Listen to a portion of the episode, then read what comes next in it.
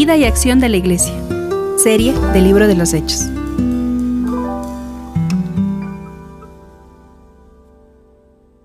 Tenemos infiltrados. Hechos 4, vamos a estar viendo en versículo 32, capítulo 4, versículo 32 hasta el, 37. Y luego nos vamos a saltar al 5 y vamos a estar viendo versículo 1 hasta el 11. Es un texto muy, muy largo, pero es un solo texto. Así que no, hubo cómo cortarlo. ¿Estamos listos? ¿Preparados? Entonces, la iglesia estaba afrontando una gran amenaza. Vimos esto la semana pasada. ¿Cómo afrontaba esta gran amenaza? Con cinco, con cinco actitudes. Primero, con una oración bíblica. ¿Ustedes se acuerdan que es una oración bíblica? Básicamente es orar con la Biblia en mano. Orar con textos bíblicos, eh, conectar mi, mi, vida con la escritura y conectar la escritura con mi Biblia. Eso se llama oración bíblica. Les había dicho que a veces nuestra oración no tiene ni pies ni cabeza, simplemente nos acostamos o nos sentamos, nos arrodillamos y empezamos a orar. No tiene ni pies ni, ni cabeza. Pero una oración bíblica tiene que estar con la escritura. Así decimos que nuestra vida está conectada con la escritura y que la escritura está conectada con nuestra vida. También cómo afrontaron la iglesia las amenazas con dos peticiones, predicar con valor y que se hagan más milagros y señales en el nombre de Jesús. ¿Cuál era la amenaza? Que no tenían que predicar el Evangelio en el nombre de Jesús. Esa era la amenaza. Pero ellos pidieron en oración, danos el, valor para predicar y que se hagan más milagros y señales en nombre de Jesús. a eso llamamos ser necios del Evangelio. La tercera es comunidad. Ellos no, no, se sentaron en casa y dijeron, ay, qué triste estoy, ay, que, que, alguien me compadezca, sino que se unieron más, se unieron más con su iglesia. La otra es con generosidad. Hermanos, si a usted le cuesta dar o no entiende el tema de, de dar, la única solución es de, hasta que lo entienda. Entonces, con generosidad. Y la otra es con diligencia, que es lo que acabamos de ver también en, la escuela, en la escuela bíblica para adultos. Ahora, el panorama se ve muy bien porque la iglesia está respondiendo bien a las circunstancias, a las difíciles circunstancias de, la vida. Se, ve muy bien la, la, iglesia, se ve, se ve bien el panorama. Y así es descrita la iglesia. Versículo 32. Todos los que habían creído eran de un mismo sentir y de un mismo pensar. Ninguno reclamaba como suyo nada de lo que poseía, sino que todas las cosas las tenían en común. Los apóstoles daban un testimonio poderoso de la resurrección del Señor Jesús y la gracia de Dios sobreabundaba en todos ellos. Y no había entre ellos ningún necesitado porque todos lo, lo que poseían terrenos o casas lo vendían y el dinero de lo vendido lo llevaban y lo ponían en manos de los apóstoles y este era repartido según las necesidades de cada uno. Así que la iglesia tenía dos cosas, un interés comunitario por las necesidades de todos y un crecimiento físico, que nosotros podemos llamarle membresía, pero también ellos no descuidaron el crecimiento espiritual. Crecían físicamente, crecían en número, pero también crecían espiritualmente. Y además tenían un interés eh, comunitario de, eh, por las necesidades de todos. Esto no era un tema únicamente de los líderes, esto era un interés comunitario. Todos estaban pendientes de todos y todos traían y eran repartidos. Pero yo creo, mis hermanos, que no, hay, no, no es necesario traer a los líderes de la iglesia, sino ir directamente a, entregar si es que se da la, la oportunidad. Si no, hermanos, pues también estaríamos siendo un poquito legalistas en, eh, ese tema. Si usted ve la necesidad, inmediatamente pues va y lo da. No, no tiene que venir y entregar a los líderes. Ahora, si recordamos, esto nació de una actitud sumamente importante. Yo había mencionado esto en un sermón anterior, pero había una actitud sumamente importante de cómo nació todo esto. Vamos a regresar un poquito. Hechos 2, versículo 37. Dice, al oír esto, ¿lo tienen? Al oír esto, todos sintieron un profundo remordimiento en su corazón y le dijeron a Pedro y a los apóstoles, hermanos, ¿qué debemos hacer? Esa es la actitud, esa es la actitud importante que generó después en una iglesia que afrontaba bien sus dificultades. Esta actitud de qué debemos hacer, recuerden, no es una actitud de qué hace la iglesia por mí, qué es lo que ellos tienen que hacer por mí, sino qué es lo que yo tengo que hacer. ¿Sí? Al enfrentarme a un problema, al tener yo un problema, al tener yo un pecado, al tener yo eh, el rechazo hacia Dios, ¿qué es lo que yo debo hacer? No, no es lo que la iglesia tiene que hacer, sino lo que yo debo hacer. Entonces, esta actitud de qué es lo que yo debo hacer es extremadamente contagiosa. Ya saben por qué una iglesia no es generosa, porque no hay esa actitud de qué es lo que yo debo hacer, sino qué es lo que la iglesia va a hacer por mí. Entonces, esta actitud es extremadamente contagiosa. Entonces todos, todos los que tenían terrenos, todos que tenían propiedades se habían contagiado de esta, de esta actitud. Entonces decía, bueno, ¿qué voy, a hacer yo? ¿Qué voy a hacer yo? ¿Qué voy a hacer yo? Habíamos visto que no solo era en el tema económico, sino también en el tema de los dones, porque cuando entregaban los, sus terrenos o propiedades, los entregaban a quienes podían repartirlo, que es un tema de, de dones, no es cualquiera que dice, pues yo quisiera ayudar, no, es un tema de dones. Entonces, esa, actitud es extremadamente contagiosa. Y es así como tenemos la mención de uno de los tantos hombres que respondió a las necesidades, a las amenazas y a las circunstancias difíciles de la iglesia, y lo respondió de esta manera. Ahora sí, regresando al capítulo 4, con esa actitud, este hombre respondió de esta manera. Versículo 36.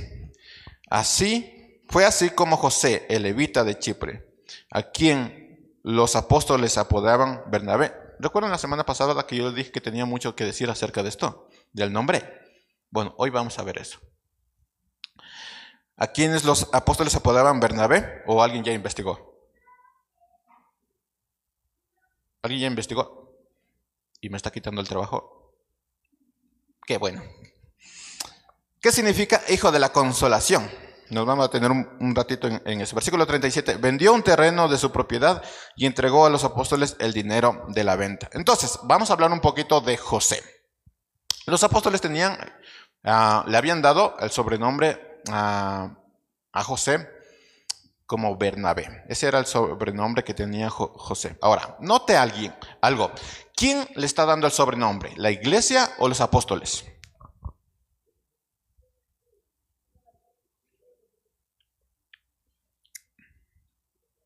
Los apóstoles, muy bien. Ahora, ¿a quién consolaba entonces José? ¿A la iglesia o a los apóstoles?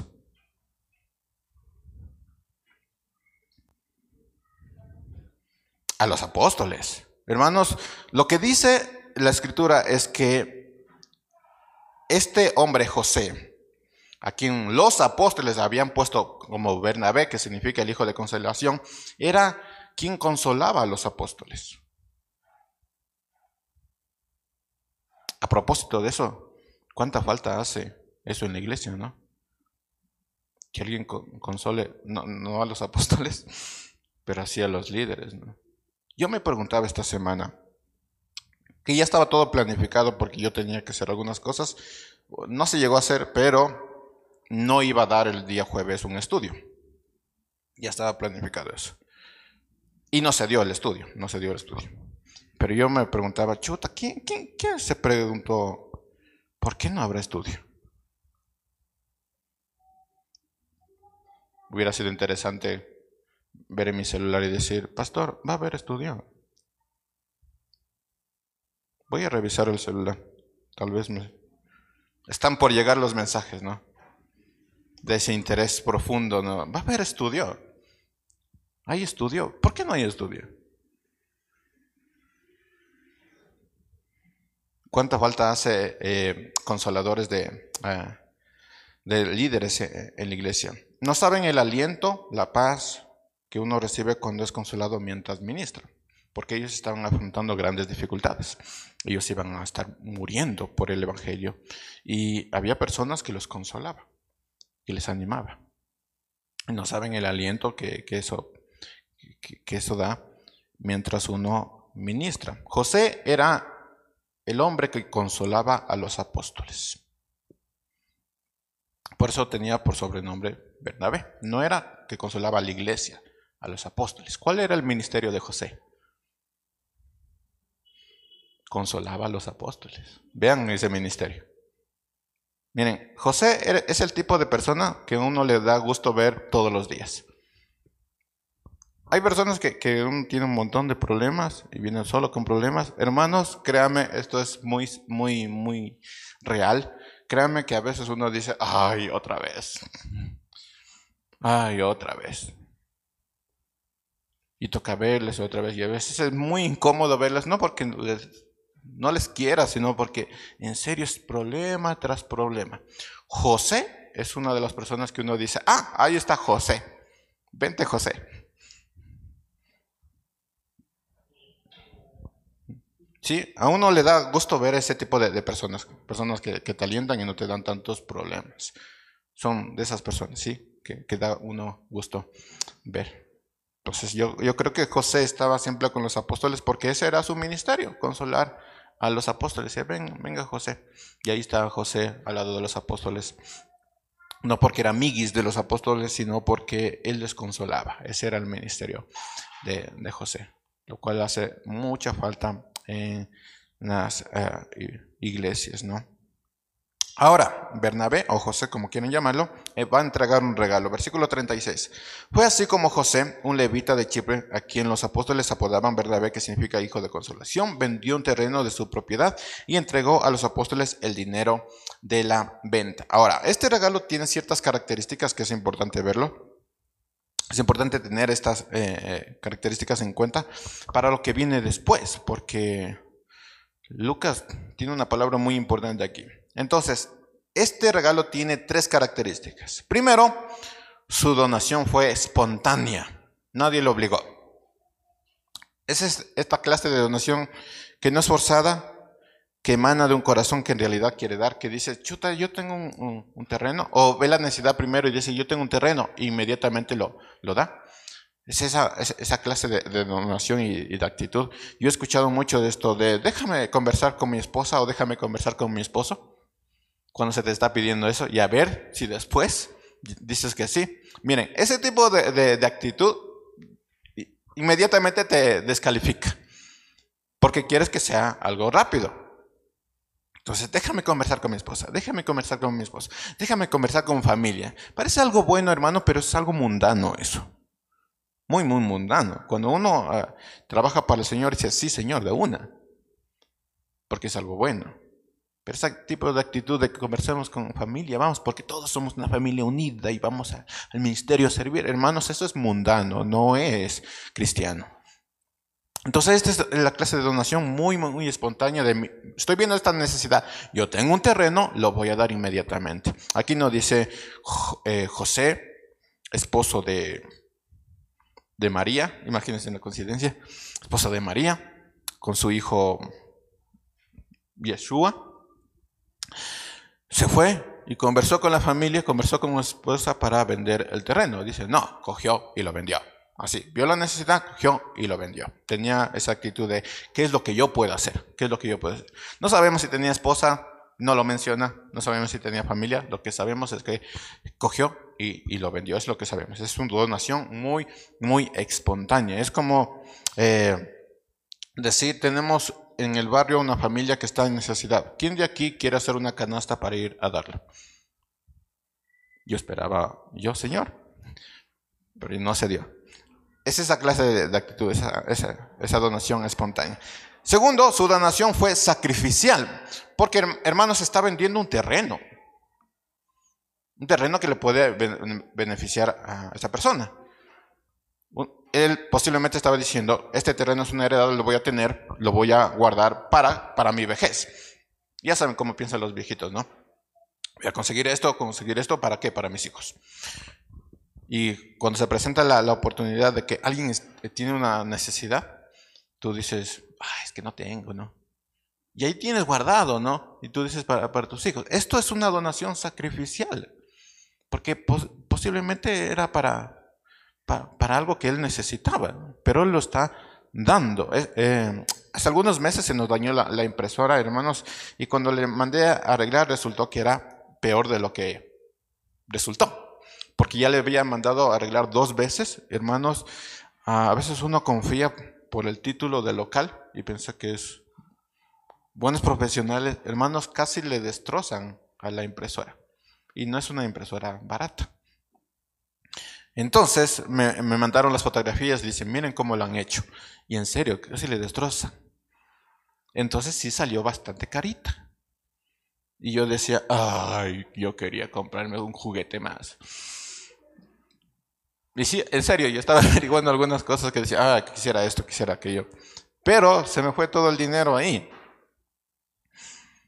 Y decía, bueno, eh, al final es una, eh, una herramienta para, para, para la casa, ¿no? Entonces, ni modo, yo tengo que sacrificarme. Pero creo que ese fue el tipo de actitud que tenía José, porque decía, este, posiblemente este terreno lo puedo utilizar para después, lo puedo vender para mí, pero lo voy a utilizar para esta persona que lo está necesitando. Fue una donación sacrificial. Hermano, si usted no tiene ese tipo de actitud, creo que ha perdido el tiempo viniendo a, la iglesia. Por lo menos ese es mi, mi pensamiento. Si tienes algo y hay una necesidad de, una persona y tú dices, no, no tengo, sabiendo que sí tienes, creo que has perdido el tiempo. No digo que vendas todo, pero, pero creo que sí se puede hacer algo más por las personas en necesidad. Tercero, su donación fue sin egoísmo, sin egoísmo ni ostentoso. Él no vino y dijo, miren hermanos, aquí está el dinero. Él, no vino ni se, ni se presentó a la iglesia diciendo, pues, escuchen, escuchen, todos, tengo una donación. Escuchen, vengan, vengan a ver, cuenten conmigo porque no sé contar. escuchen todos. Él no vino con, con esa actitud, simplemente cogió y entregó sin ningún deseo de llamar la atención. Y por la relación que tenía José con los apóstoles, yo creo que se lo dijo en chiquis. Así como, tengo un terreno, ya lo vendí, tomen para, para las necesidades. Yo creo que fue así por la relación que tenía con los apóstoles. Ahora, el siguiente capítulo empieza con una palabra, la palabra pero, pero. Lucas quiere contrastar la actitud de, de, este José, de este José, el corazón de, de José, y lo contrasta con un matrimonio. Ahora, déjenme darles una pausa aquí que, a mí me, puso muy triste esta semana. en cuanto a las conversaciones que uno tiene en el matrimonio. ¿Usted ha escuchado esa, eh, frase donde dice que Jesús está viendo todo lo que nosotros hacemos? Que está ahí todo el tiempo con nosotros. Que es algo como, ah, Jesús está ahí conmigo. ¿Han visto? Hasta hay videos, ¿no? Donde Jesús está ahí caminando contigo y está y tú estás triste y, Jesús está abrazándote, Jesús está todo el tiempo. Ahora, eso, eso me puso muy triste a mí porque es algo eh, que me aterrorizó. Esto deben saber las parejas, eh, las casadas, ¿no? Los matrimonios. Pero ¿cuántas de sus conversaciones eran pecaminosas?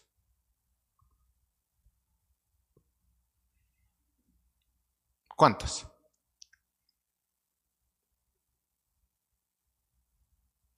Y, Jesús ahí viendo, escuchando.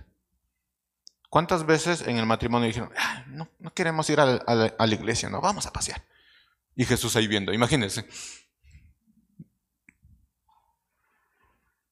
¿Cuántas veces?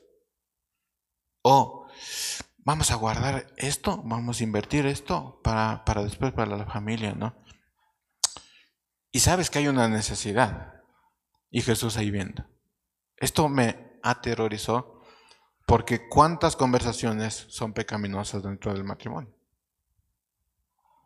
Y Jesús ahí viendo.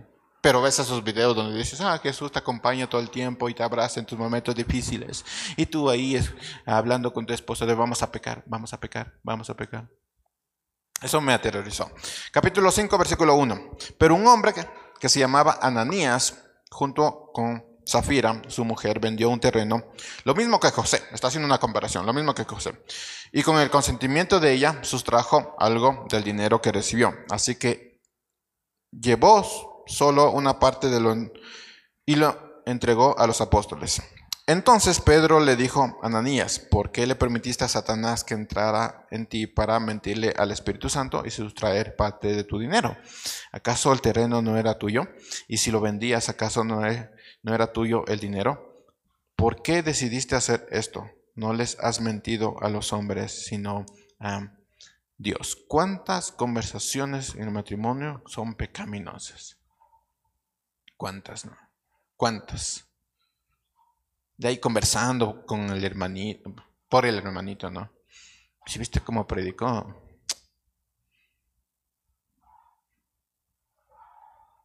pero Dios lo castigará y lo volverá ciego y tendrá que utilizar lentes.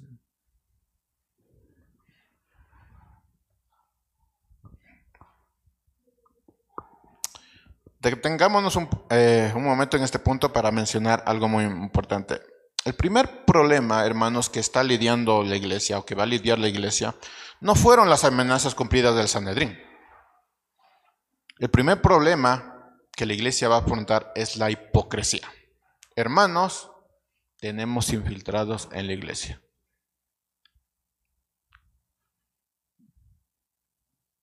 Y esto se traduce como utilizar una máscara. Y al final se revela, hermanos. Esto, eh, y el Espíritu revela mucho, mucho de eso. Solo para darles un ejemplo, si, si alguien te dice, ¿saben qué? Yo quiero que seas diácono. Y dice, bueno, voy a conversar con mi esposa o con mi esposo o con mi familia. O ayúdanos en esto, ayúdanos en, aquello. O tenemos esta necesidad y tú te guardas. el primer problema que, que que tuvo que lidiar la iglesia fue la hipocresía, la utilización de máscaras en un, eh, en un teatro, en una, eh, en una actuación, porque eso es hipocresía. Se había comentado, cada vez que los niños van a hacer un teatro, son un montón de hipócritas haciendo teatro, porque es la palabra. Hipócrita significa actor, actor que utiliza la máscara. Entonces, ah, el primer problema fue la hipocresía, la hipocresía de los de, esta, de este matrimonio. Entonces, a primera vista, este pasaje nos dice que es que lo bueno, lo que parece bueno, en realidad puede ser una máscara ocultando tu verdadera cara. Es lo primero que vemos. Y lo primero que tenemos que entender es que podemos parecer buenos, pero no lo somos. Puede parecer algo piadoso, pero no lo es. Es lo primero que vemos. Este regalo de Ananías y Zafira, espontáneo, sacrificial y sin egoísmo, así entre comillas, parecía bueno, pero simplemente estaba eh, ocultando una gran hipocresía. Alguien dijo esto, si tú, si tú no vas a la iglesia porque crees que hay muchos hipócritas, tranquilo, hay un puesto para alguien más. La pregunta es, ¿hay alguien aquí en la iglesia que es verdaderamente honesto? A ver, levante la mano a quien es verdaderamente honesto. Tranquilo, hay, un puesto para alguien más. Entonces, si alguien le, dice, yo no voy a la iglesia porque son un montón de hipócritas, tranquilo hermano, que hay un puesto para alguien más. Escuché eh, decir a un predicador esto, hermanos, que a mí me heló la sangre. Y nos vamos a detener para responder a esta pregunta. Si Dios te permitiera hacer, si Dios te diera un día de permiso completo para hacer lo que tú quieras, sin consecuencias, lo que, lo que tú quieras, sin consecuencias. Él simplemente se va a dar la vuelta y te va a dejar ese día completo para que tú hagas todo lo que quisieras hacer. Y te va a dar todo para que tú lo hagas. ¿Qué harías? Piénsalo un momento. Si tú tuvieras la oportunidad de hacer lo que quieras y Dios te va a dar todo, todo lo que, lo que necesitas para hacerlo, ¿qué harías?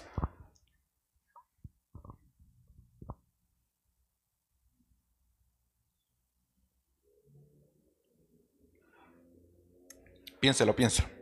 Piénselo muy bien y sea sincero. No le voy a preguntar, no quiero que se levante y diga, yo quiero ir a robar un banco. No, piénselo.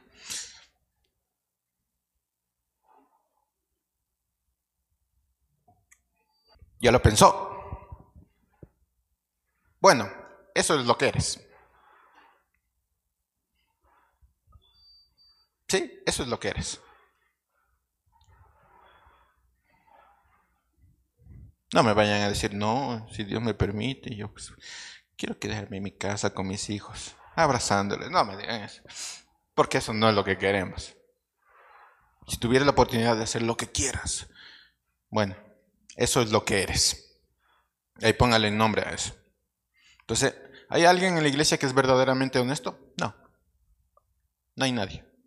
Sin embargo, el, acto de Ananías y Zafira tenía algunas características que, lo hacían simplemente despreciable e intolerable dentro de la iglesia.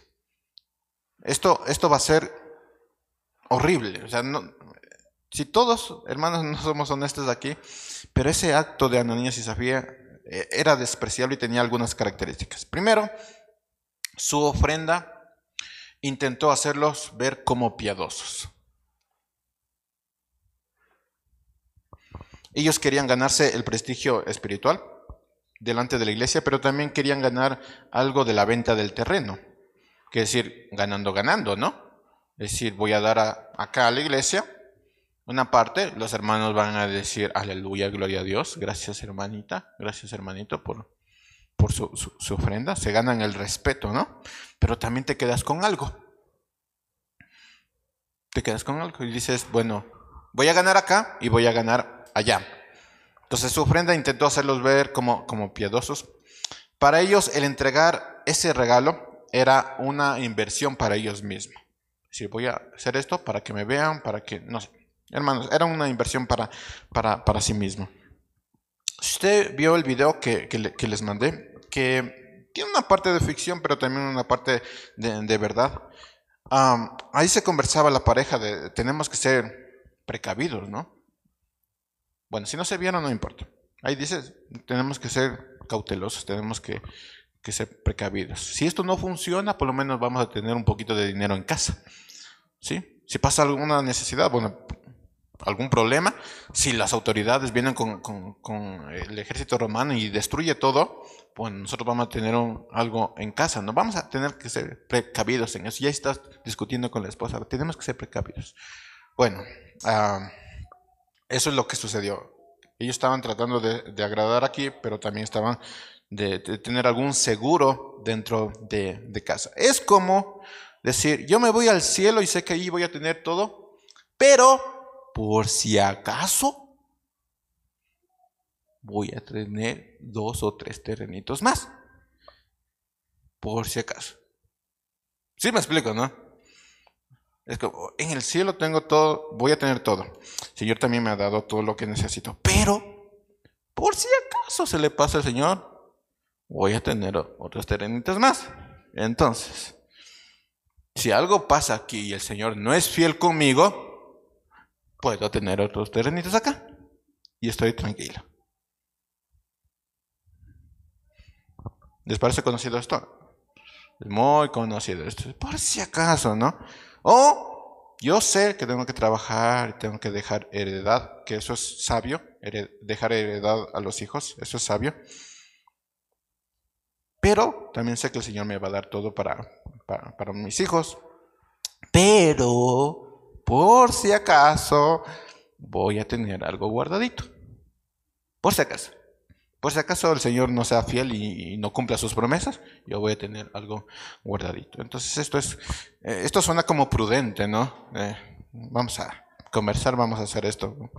Gracias a Dios, hermanos, eh, no es por vanidad ni nada de eso, hermanos. A mí me frustra eso de pagar cuentas. Es horrible eso de pagar cuentas, horrible para mí. Imagínense pagar cuentas de un terreno horrible. Creo que lo, que más detesto de, eso. O tener que ir a cuidar eso. Salir de la casa, contagiarme. Ir en el bus, perder dos horas, tres horas. Son las cosas que, más detesto. Prefiero estar con lo más básico y tener lo más básico. Y nada más. Así no tengo que pagar cuentas ni, ni nada de eso. Del predial. ¿Alguien ha pagado el predial? Uf, eso de hacer cuenta, de que ir allí y pagar, ahora se puede pagar todo. Es, es horrible. Para mí no, pero tengo e, e, ese problema. Pero Ananías y Zafira dijeron, pues vamos a hacer cautelosos, vamos a tener esto y vamos a invertir también en la iglesia por si acaso. Ahora, detengámonos un momento para hacernos una pregunta. ¿Eran cristianos Ananía y Zafira? Pregunta para ustedes. ¿Eran cristianos Ananía y Zafira? Usted diga, usted diga sí o no. ¿Sí o no? ¿Eran cristianos o no eran cristianos? Sí, dice. Alguien que diga no.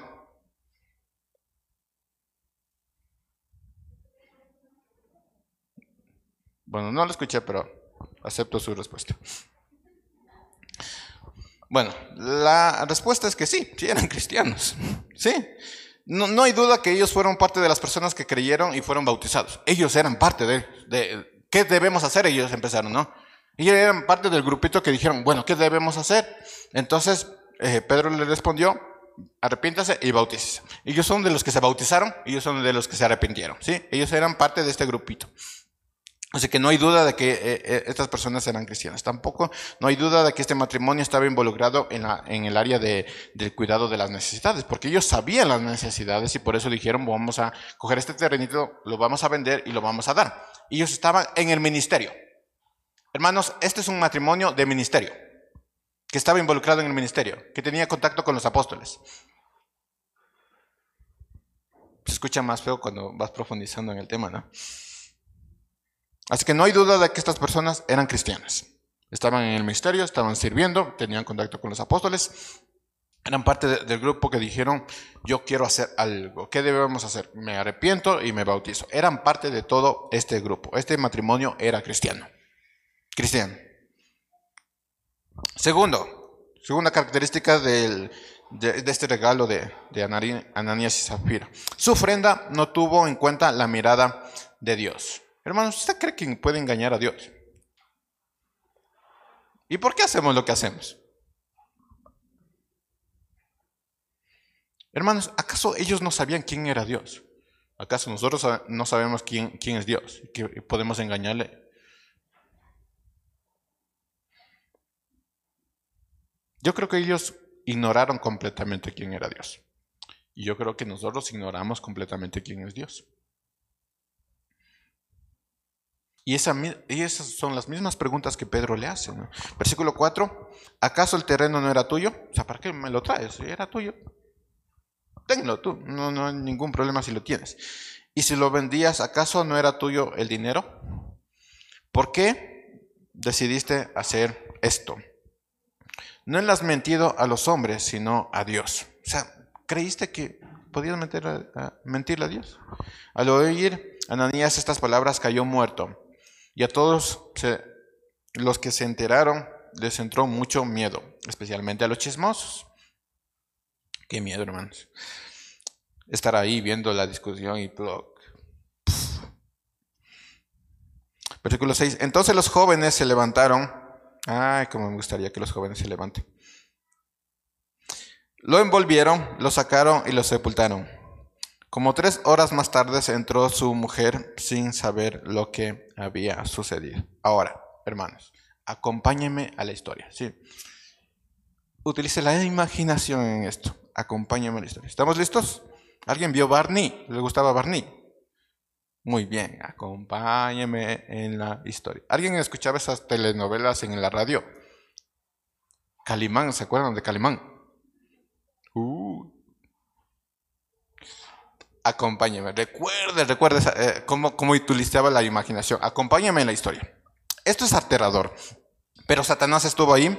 Satanás estuvo y participación en la eh, participó en la conversación donde se decidió vender el terreno. Fueron los, el matrimonio, fueron con el comprador y estuvo ahí Satanás escuchando y participando de la conversación. Y ahí estaban ellos. ¿Cuánto vamos a vender? Está muy caro. Hazme una rebaja. Pero no hay casa. Está seco. Ya estaban negociando, pero Satanás estaba participando y estaba ah, ahí. Eh, Satanás estuvo ahí cuando se firmó la venta y se recibió el dinero. Ya estaba Satanás ahí. Estaba viendo. Satanás estuvo ahí cuando el matrimonio decidía cuánto iba a dar. Entonces el matrimonio cogió el dinero, se fue a su hogar, se sentó en la sala y empezaron a discutir. Y Satanás ahí. Y los dos, ¿cuánto vamos a dar? Demos la mitad. ¿Sí? Y Satanás ahí escuchando. Satanás escuchando ahí. Satanás estuvo ahí cuando planificaron mentir sobre la cantidad del dinero. Y esto es increíble, hermanos, porque ellos dijeron, a ver, ¿y cómo lo vamos a dar? ¿Cómo, hacemos para darle ya? Invéntate una historia. ¿Cómo, ¿Cómo le vamos a dar? ¿Qué tal si tú vas primero y das el dinero? Y después yo voy como sin nada y digo, ay, ¿por qué la gente me aplaude? ¿Qué pasaría? Y voy con los apóstoles y ahí pues todos nos felicitan. ¿Qué tal? ¿Te gusta ese plan? Muy bien, hagamos. Y Satanás ahí eh, escuchando. Estuvo ahí cuando el día amaneció y ahí Satanás viéndole con los dos dormidos ahí. Estuvo ahí cuando ellos tomaban el desayuno, cuando ellos se pegaban una arepa. ¿Alguien ha probado arepa? Me van a disculpar a los que les gusta, pero o un huevito frito. Estuvo ahí Satanás viéndole cómo ellos disfrutaban de su desayuno. Estuvo ahí cuando ellos eh, se dirigieron a entregar el dinero y ahí ves a Ananías caminando y Satanás a su lado, Ananías con, con, el dinero y Satanás a, su lado. Eh, Satanás estuvo ahí los acompañó hasta el momento en que los dos murieron.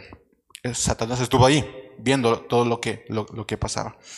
Eh, Hechos 5, versículo 3, dice, Ananías, ¿por qué le permitiste a Satanás que entrara en ti para mentirle al Espíritu Santo y sustraer parte del dinero? Satanás estuvo ahí. Satanás estuvo ahí. Todo el tiempo les acompañó desde que ellos decidieron vender el terreno hasta que los dos murieron. Satanás estuvo ahí. Y esto es aterrador, porque Satanás está ahí.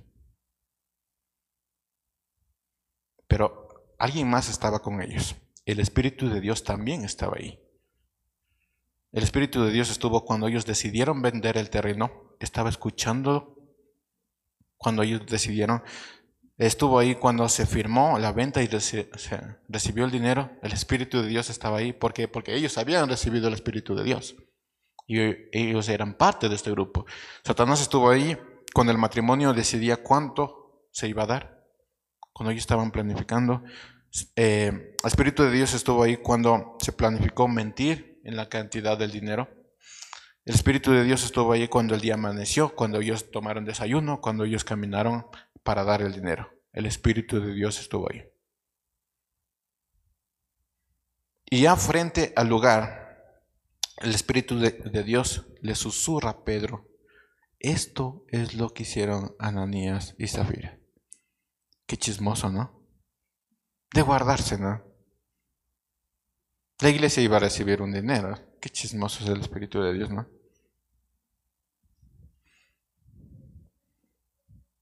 Entonces le susurra el Espíritu de Dios a, Pedro. Pedro, esto es lo que planificaron, esto es lo que hicieron, en tanto se vendió el dinero, esto es lo que desayunaron, así durmieron, así vinieron.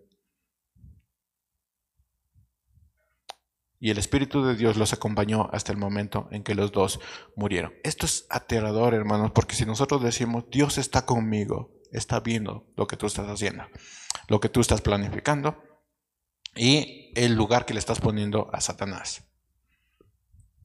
Así que cuando tú digas, Dios está conmigo, ten mucho cuidado con eso, porque es aterrador. La diferencia es que Satanás no ve nuestros pensamientos. El Espíritu de Dios sí.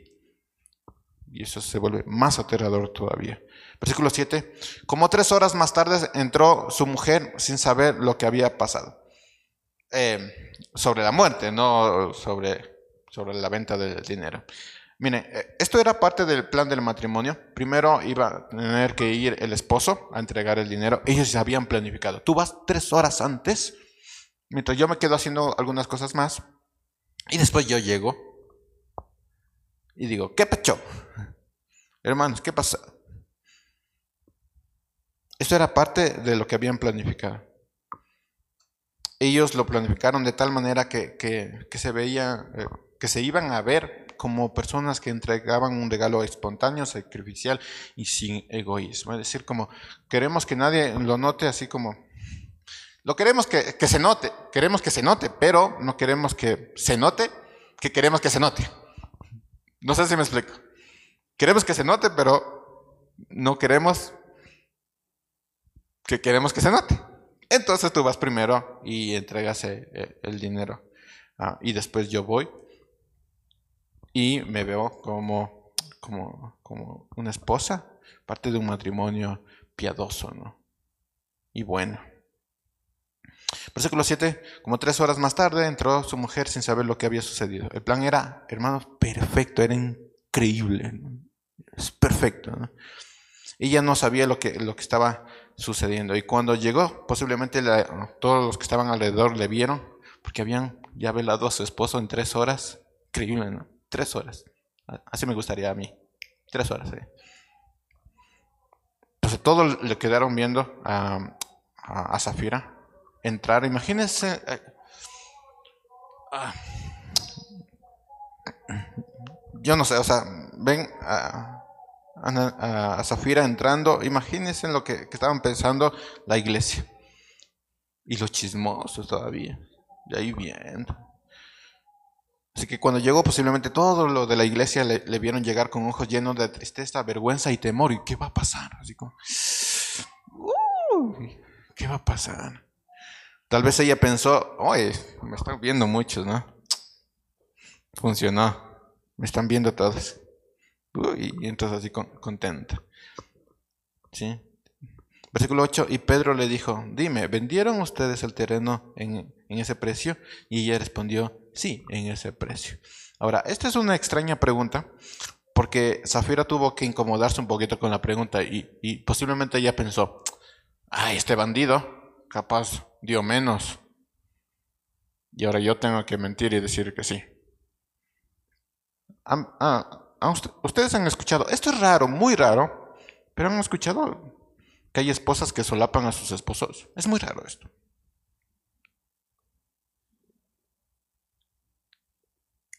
¿Han escuchado eso? Solapan, ¿no? Es que es así, ¿no? Ah, es que hermanita, él es así.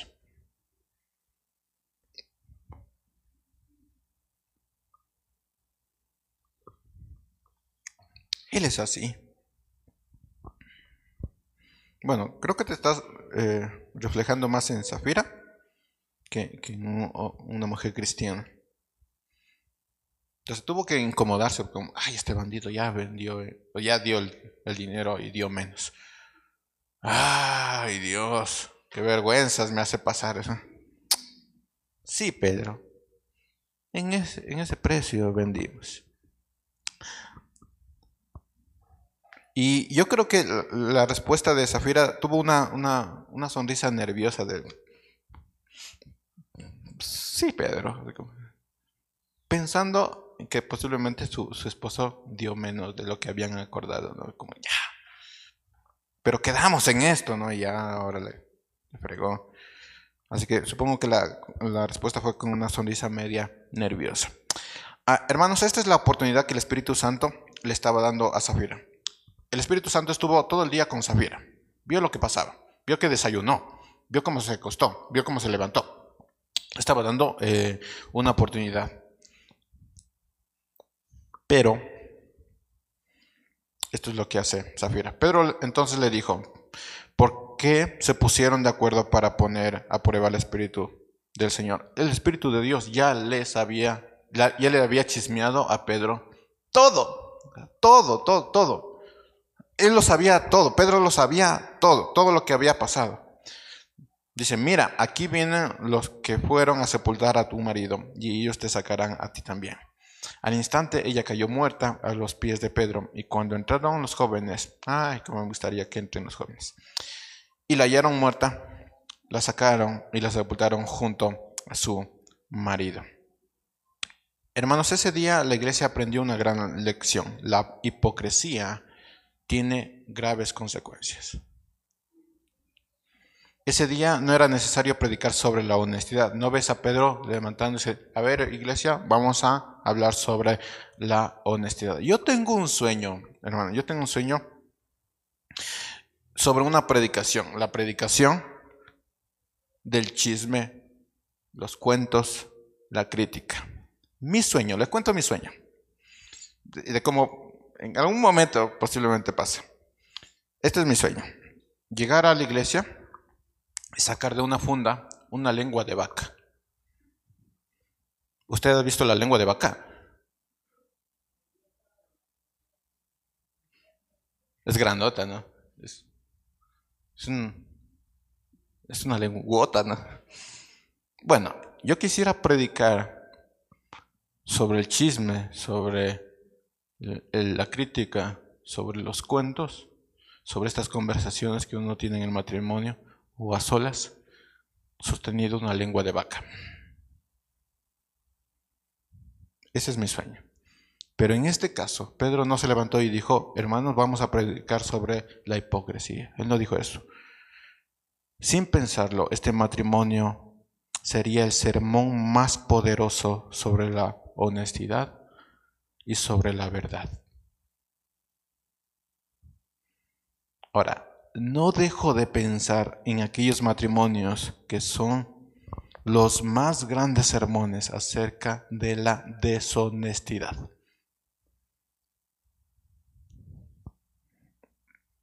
Son sermones andantes.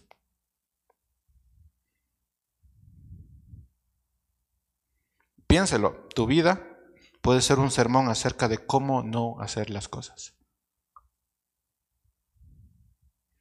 Y eso es aterrador. Porque yo no tengo que decirles, hermanos, tienen que buscar hacer bien las cosas. Tienen que buscar casarse, si se trata del matrimonio, de la mejor manera. ¿Por qué? Porque hay sermones andantes de cómo no se debe hacer las cosas. Tu vida puede ser un sermón de cómo no hacer las cosas. Y ahí estás con las consecuencias. Y créame, hay algunas personas que han caído en sus propias consecuencias y créame yo, porque ya es suficiente. O sea, lo que viviste, lo que tú estás haciendo, lo que tú estás representando, es un, es un sermón suficiente. Escuche esto, cuando dejamos que Satanás participe en nuestras vidas, dejamos al Espíritu de Dios solamente como espectador de nuestro fracaso. Sí, yo no te voy a decir nada. Tu matrimonio, tu vida, es un sermón de cómo no hacer las cosas. La iglesia estaba empezando y era necesario que, que, tuvieran cimientos, cimientos muy, muy fuertes. Y el primer problema que tenían que tratar es la deshonestidad, la hipocresía dentro de la iglesia. Hermanos, no construya su vida sobre cimientos que están mal desde el principio. Los había dicho una y otra vez. No construyan su vida en cimientos que están mal desde el principio. No lo hagan. Y si hablamos del matrimonio, si su noviazgo es vamos para acá, perdemos el tiempo y no tenemos tiempo para ir a escuchar palabra de Dios, es la peor forma de, de empezar un matrimonio y no empieces algo cuando los cimientos están mal desde el principio. No lo hagas. Porque estás poniendo a Satanás como alguien que está participando de tu vida y estás poniendo al Espíritu de Dios que posiblemente sí lo tienes como simplemente espectador de tu fracaso. Y tu vida es un sermón de cómo no hacer las cosas. Lo que empezó mal va a terminar mal. Versículo 9. ¿Por qué se pusieron de acuerdo para poner a prueba el Espíritu de Dios? Mira, aquí vienen los que fueron a sepultar a tu marido, y ustedes sacarán a ti misma. Conclusión. Hay dos principios que, que nos deja este pasaje. El primero, lo voy a decir así, sin suavizarlo. Hermanos, el gozo de la iglesia y la familia se incrementa si se fortalece cuando rechazamos la falsedad de las máscaras espirituales. Miren, en casa se, hace esto, se quita las máscaras espirituales y después se puede ir afuera sin esas máscaras eh, espirituales. Todos nos vamos a enfrentar a situaciones en donde es necesario tomar decisiones, en donde es necesario incluso ser prudentes. Todos. Todos vamos a tener que tomar decisiones, todos vamos a tener que ser prudentes, pero No intentes mentirle a Dios. No intentes mentirle a Dios. Nadie te va a forzar a, dar algo. Así que no intentes mentirle a Dios. ¿Qué dice sobre la ofrenda? Que Dios ama al dador alegre. No intentes mentirle a Dios. Tranquilos hermanos, Dios es el Dios del oro y la plata. No intentes mentirle a Dios. No intentes mentirle a Dios con tu servicio, con tu trabajo. No lo intentes. Lo que es tuyo, quédate con lo tuyo. Es tu tiempo, son tus recursos. Quédate con tus cosas. Nadie te está forzando a dar. No intentes mentirle a Dios. Versículo 4. ¿Acaso el terreno no era tuyo? ¿Acaso tu tiempo no es tuyo? ¿Acaso tu recurso no es tuyo? Si lo vendías, ¿acaso no era tuyo el dinero? ¿Por qué decidiste hacer esto? No le has mentido a los hombres, sino a Dios. Alguien en el matrimonio debió mantenerse firme frente a la decisión que estaba, se estaba discutiendo y decir, no, o damos todo o no damos nada. Alguien en el matrimonio tenía que ser el, el sabio ahí, pero los dos cometieron un grave error. Alguien de los dos tenía que aborrecer el mal. Alguien, pero los dos cometieron el error. Hermanos, y esto a venta no se dio de un momento a otro, tuvieron que planificarlo, tuvieron que ver el precio, tuvieron que discutirlo, tuvieron que ir donde el vendedor, tuvieron que caminar donde el vendedor, tuvieron que hacer un montón de cosas. Esto no se dio de un día a otro, lo planificaron, planificaron mentir a Dios. ¿Saben lo horrible que suena esto? Planificar mentir a Dios. Y piensas que eres más inteligente que Dios. Todos vamos a lidiar con problemas, dificultades, tentaciones, pecados, pero el gozo se incrementa y se fortalece cuando rechazamos la falsedad de nuestra propia máscara espiritual. Así que no intentes mentirle a Dios cuando Él vio el momento en que decidiste engañarlo. No lo intentes. Segundo, el carácter de la iglesia es fortalecido cuando reflejamos un carácter recto y honesto. Y esto es bastante interesante. Miren, la integridad, la honestidad, la verdad son y deben ser pilares visibles de, una iglesia, de una congregación. La reputación de una congregación debe tener el sello de aprobación de Dios. si tú no vas a la iglesia porque crees que hay muchos hipócritas, tú vas a decir, tranquilo, hay lugar para otro más. No estamos afirmando que nunca ah, vamos a fallar, que la iglesia es perfecta, que la congregación es perfecta, que no nos vamos a equivocar. Eso no, no podemos afirmarlo, pero sí es importante afirmar que estamos todos comprometidos en vivir la verdad, todos. Y esa es la reputación que nosotros vamos a tener. La pregunta es, ¿estás comprometido o comprometida en vivir la, la verdad? ¿O piensas mentirle al Señor? No nos olvidemos de algo, hermanos. Nuestra reputación es la reputación que nosotros damos de Jesús. Si en esta iglesia se permite un montón de cosas y no se llama la, atención, no, no se, incluso se quita eh, puestos o, lugares de servicio por un tema disciplinario, por un tema espiritual, por, un tema de, vida, hermanos, ¿qué clase de reputación estamos dando a Jesús? ¿Que Dios permite todo? Nuestra reputación es la reputación que nosotros le damos a Jesús. ¿Qué es lo que decía el siervo eh, ineficiente, por no decir otra cosa, de su amo? Es un Señor severo. Nuestro Dios es un Dios severo, que no aguanta cosas. La meta de toda congregación es lograr que todos entiendan, que todos en el barrio entiendan de que no somos perfectos, pero aquí en la iglesia tienes que vivir en la verdad. Y cuando entres por esa puerta, tú tienes que haber vivido en la verdad. Ese es el trabajo de la, de la congregación. Versículo 11. Esto hizo que toda la iglesia y todos los que supieron esto se llenaran de mucho miedo. Dijeron, oh, ¿cómo voy a ir a esa iglesia si a esa iglesia matan? Si por entregar dinero matan, imagínate que yo no voy a dar nada. Todos dijeron, oh, qué miedo, qué miedo entrar a esa iglesia, no. No se puede mentir, no se puede hacer nada. ¡Qué miedo! ¡Qué miedo! Todos sabían de, la reputación de la iglesia. ¡Qué miedo! No puedo servir, no puedo trabajar porque el espíritu mata si yo soy hipócrita. ¡Qué miedo! Si yo tengo una heredad y, digo, ah, me voy a quedar con un poquito, qué miedo, me voy a morir. Menos vas a entrar a la iglesia, pero esa es la reputación que, que, ya, que, la iglesia tenía. Ahora, ¿cómo logramos que esta, que esta sea la reputación de, de esta congregación? Reflejando un carácter recto y honesto. Es la única manera, que todos reflejemos un carácter honesto y recto.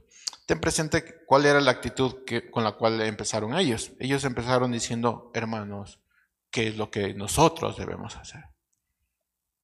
¿Cómo yo puedo ser parte de esto? Arrepiéntete. Ahora déjenme darles algunas advertencias y recomendación final antes de irnos a la casa. Ah, cuando usted pregunta qué es lo que debemos hacer, usted tiene que seguir las instrucciones al pie de la letra. Hermanos, ¿cuántas veces alguien me ha preguntado diciendo, bueno, ¿y ahora ¿qué es lo que hago? Y yo le digo, bueno, tienes que hacer esto. Y sale y no lo hace. Entonces, ¿para qué me preguntas? ¿Para qué me preguntas si no lo vas a hacer? ¿Para qué pides ayuda si no lo vas a... No vas a hacer lo que, lo que te están diciendo, ¿no? Si tú vas a decir, bueno, ¿qué tengo que hacer? Y no sigues al pie de la letra, bueno, solo estás poniendo al Espíritu de Dios como expectante de tu fracaso. Cuando dejamos que Satanás participe de nuestras vidas, estamos dejando al Espíritu de Dios que sea espectador de nuestro fracaso. Si tú vas a decir qué es lo que debo hacer y no sigues al pie de la letra lo que vas a, lo que tienes que hacer, entonces ¿para qué preguntas? Tienes que seguir al pie de la letra las indicaciones. Así vas a reflejar un carácter honesto y entregado a la verdad. Amén. Así que tengamos cuidado, hermanos, porque puede haber infiltrados en la iglesia. Y no mire al que está al lado. Usted puede ser el infiltrado en la iglesia. Yo puedo ser infiltrado en la iglesia.